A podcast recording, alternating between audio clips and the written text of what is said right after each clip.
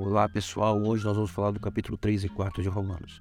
Como você sabe, nós temos feito é, a devocional diária da leitura da Bíblia de dois capítulos.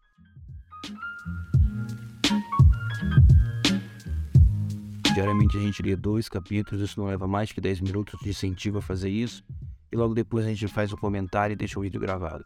Antes de mais nada, se você não é inscrito no canal, você vai lá, se inscreve no canal, marca lá o sininho para receber notificações quando o vídeo é publicado e no final você deixa o teu comentário. E também, se você quiser, coloca lá o seu gostei ou não gostei no final, se a plataforma permitir isso. É, a gente pretende colocar o vídeo e o áudio em, nas plataformas de áudio. Vamos lá. Hoje falaremos sobre o capítulo 3 e 4 de Romanos. Te, te confesso que é um desafio para mim falar sobre Romanos. É muito rico e muitas coisas. E a gente fica e precisa ter metodologia para falar sobre isso, né?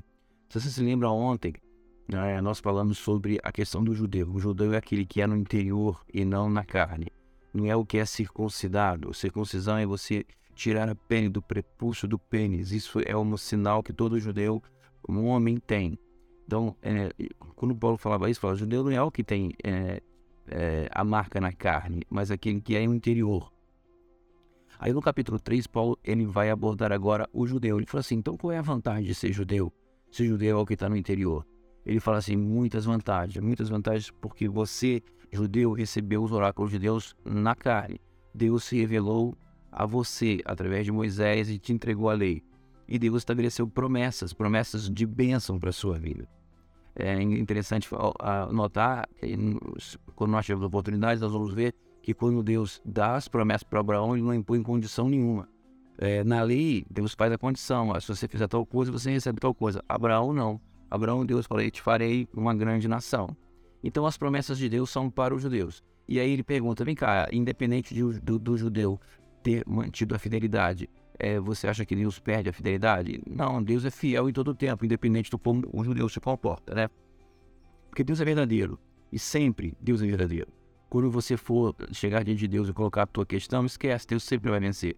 Porque Ele é verdadeiro e só Ele é verdadeiro. Então Deus é fiel, sempre vai ser fiel. Creia nisso. Independente do que você faça, Deus é fiel. O, e, e, aí Paulo fala assim, mas uma coisa eu quero dizer para você, que quando Deus vai disputar com o homem, ele vai sempre ser, ser vencedor e vai sempre ser glorificado. Então não, você não queira achar que você é pecador e você vai exaltar Deus com o seu pecado. Esquece isso. Porque todo homem é pecador. Não é só você. Todo homem está encerrado em pecado. Nós nascemos em pecado, em pecado me concebeu minha mãe. E aí, Paulo usa o texto bíblico que ele fala: não há justo, não há nenhum sequer.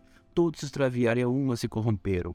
E ele vai citando o texto bíblico é, é, e, e, e, mostrando que o homem ele nasce em pecado e ele é inclinado ao pecado e ele não tem como sair disso porque o pecado está na sua carne por causa é, da, da, da, da geração que veio de Adão, o primeiro pecador.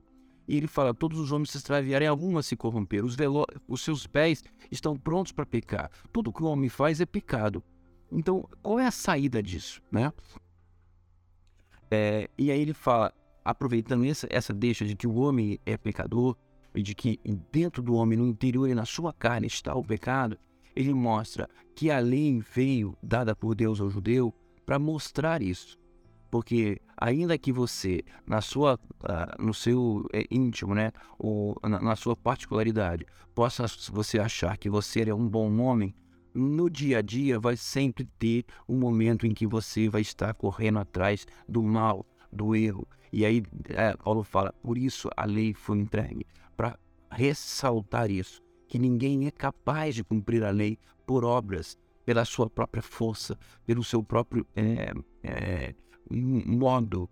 Seu o esforço humano não vai gerar justiça, porque é, ele só vai gerar pecado.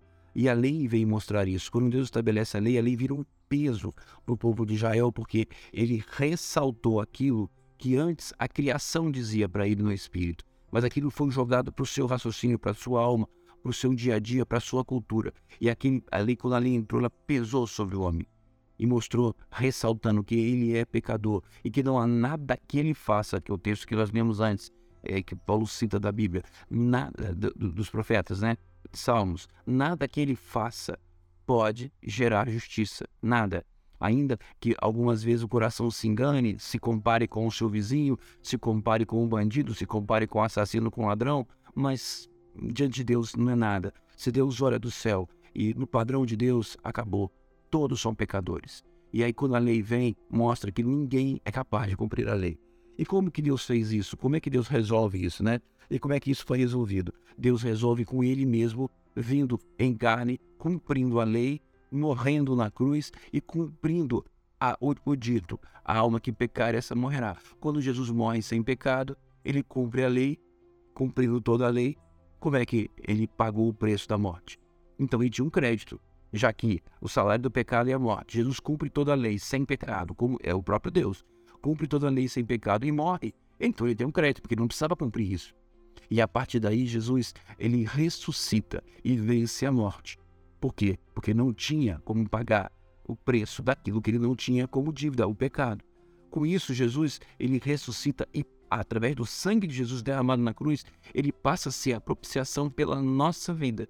E, e Deus propõe Jesus como é, meio de salvação para nós, através da fé, e não mais através de obras. Então, a, a, aí Paulo fala: Jesus passa a ser o motivo da salvação de Deus por nós, que nós alcançamos não pelas nossas obras, porque as nossas obras, o nosso esforço, nossa forma de ser, não consegue produzir a justiça de Deus.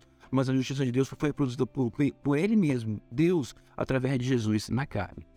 Por isso, Jesus nasceu por obra do Espírito Santo.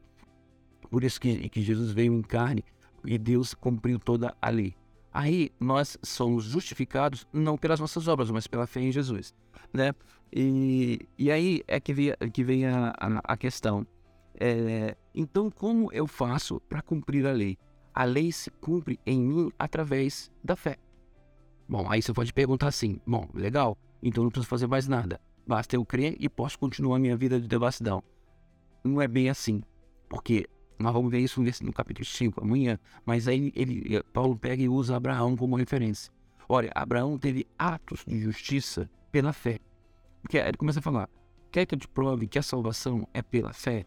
Abraão, quando ele recebeu a promessa de Deus que ele seria pai de muitas nações, ele recebeu essa promessa estando circuncidado, ou seja, na lei, diante da regra legal da circuncisão ou incircunciso, ainda sem ser circuncidado. Ele fala: não, quando Deus chega para Abraão e Abraão creu em Deus, ele creu na promessa de Deus que Deus fez para ele quando ele ainda era incircuncidado. O que, Paulo quer dizer com isso? Que a promessa de Deus a Abraão foi feita para todos aqueles que creem, não é todos aqueles que são circuncidados. Então ele fala: se a promessa de Deus fosse feita na, na, no regime da lei, somente os regimes da lei poderiam herdar a ela.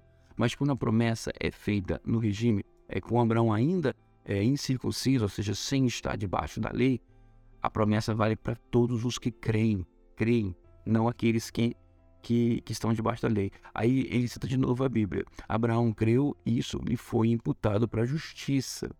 Então ele fala assim: a herança de Abraão é que ele seria pai de muitas nações, apontando para todos os gentios também. Porque todos estão encerrados debaixo do pecado. Seja grego, seja judeu, seja brasileiro, seja português, todos estão debaixo do pecado. Ninguém tem salvação. Olhando Deus do céu, não viu um justo sequer. E ele mesmo, com o seu braço, Jesus, providenciou a salvação. O próprio Deus providenciou a salvação. É impossível você olhar para Jesus e não ver e não entender que tem que ser Deus fazendo essa obra. Porque só Deus era capaz de cumprir toda a justiça e toda a lei. E ele fala assim: Abraão creu em Deus, isso lhe foi imputado para a justiça. Mas o que tem isso tem a ver, essa, essa fé tem a ver com as questões práticas do dia a dia. É que quando Abraão creu, ele creu num Deus que era capaz de ressuscitar mortos, era, era capaz de trazer à existência as coisas que não existem, porque ele tinha 100 anos. E quando ele olhava para o seu corpo, ele não era capaz de gerar um filho para gerar nações. Ele não tinha filho. Nem a Sara tinha filhos. Sara era, era estéreo e tinha 90 anos. Quando Abraão olhou para isso, ele creu em Deus que era capaz de mudar essa situação e trazer à existência as coisas é, que não existem. Da mesma forma, quando eu olho para mim e vejo que eu não sou capaz de cumprir a justiça de Deus e olho para Jesus e creio nele, eu, eu, eu olho para Jesus como alguém que é capaz de mudar a minha vida, de mudar a minha existência e trazer as coisas que não existem à realidade. Ou seja, ele impõe em mim, no meu coração, a capacidade de, através dele, de cumprir a lei. Então a minha vida na prática muda. Porque quando Abraão creu, na prática ele mudou a vida dele. Quando ele creu, ele creu em Deus que poderia, na prática, mudar o estado em que ele estava e trazer à existência as coisas que não poderiam jamais existir. Um homem de 100 anos de idade gerar um filho uma mulher estéril de 90 anos. E isso, na prática, aconteceu. Nascendo Isaac de uma mulher é, é, e de Abraão. E na prática acontece com a gente. Aquilo que nós éramos incapazes de fazer, porque o pecado está na nossa carne, Deus vem e muda a nossa circunstância em nome de Jesus. E nós passamos a refletir a imagem de Deus em Cristo Jesus. E Paulo vai falar isso a partir do capítulo 5, mostrando que é, quando nós cremos em Jesus, entregamos a nossa vida a Ele, pela fé, na prática essas coisas mudam, porque o nosso corpo amortecido pelo pecado é ressuscitado em Cristo Jesus.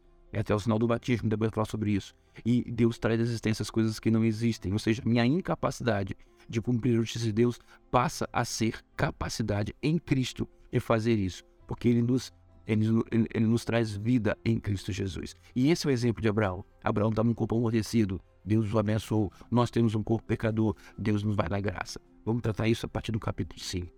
Deus abençoe, acrescente essa palavra na sua vida, demais é, que, aquilo que eu não consegui transmitir e não pude transmitir, o Espírito Santo possa trazer para você em nome de Jesus.